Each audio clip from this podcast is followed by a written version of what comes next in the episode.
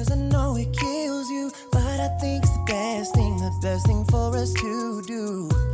I can't even hide, I'm dying inside, yeah. Hi,，各位小伙伴，大家早上好，我是姚老师，欢迎大家来到今天这一期的英语口语每日养成。今天的话呢，我们来学习这样一句话，那么它呢是来自于《摩登家庭》的第二季第十五集。Modern Family Season Two Episode 15. Therefore, I need you guys to be on your best behavior. Therefore, I need you guys to be on your best behavior. Therefore, I need you guys to be on your best behavior. 所以我需要你们大家都拿出最好的表现来。Therefore, I need you guys to be on your best behavior. 这段话当中呢，首先我们注意一下，need you 可以做因的同化，会变成 need you，need you。而末尾位置的 best behavior 当中呢，有一个完全失去爆破，会变成 best behavior，best behavior。Therefore, I need you guys to be on your best behavior.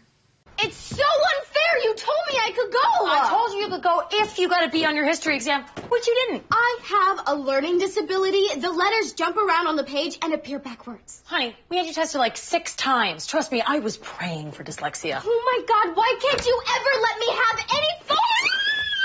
Ew, ew, Dad, gross. Your hand smells like cheese. I didn't want to dirty a knife. Sit. Now, we all know when Nana DeDe comes to visit, your mom can get a little. Psycho. Scary. Drunk.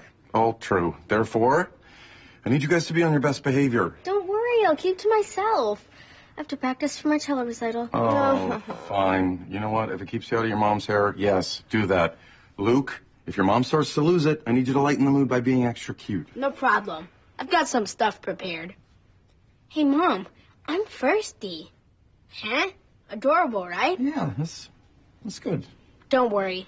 It works better. 今天节目当中呢，我们就会来学习这样一个动词短语，叫做 be on one's good behavior，或者 be on one's best behavior，拿出某个人的良好的表现来，或者说拿出某个人最好的表现来。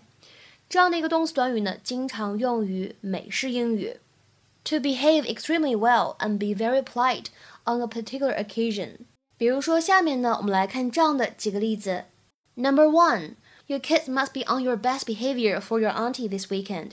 这周末姑妈要来，你们这帮孩子一定要拿出最好的表现来哦。Your kids must be on your best behavior for your auntie this weekend。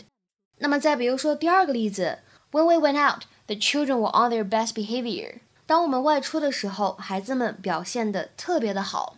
When we went out, the children were on their best behavior。再比如说第三个例子 ，Mother told the children to be on their best behavior during Grandma's visit。妈妈告诉孩子们，在奶奶到家做客的期间呢，一定要乖乖听话。Mother told the children to be on their best behavior during Grandma's visit。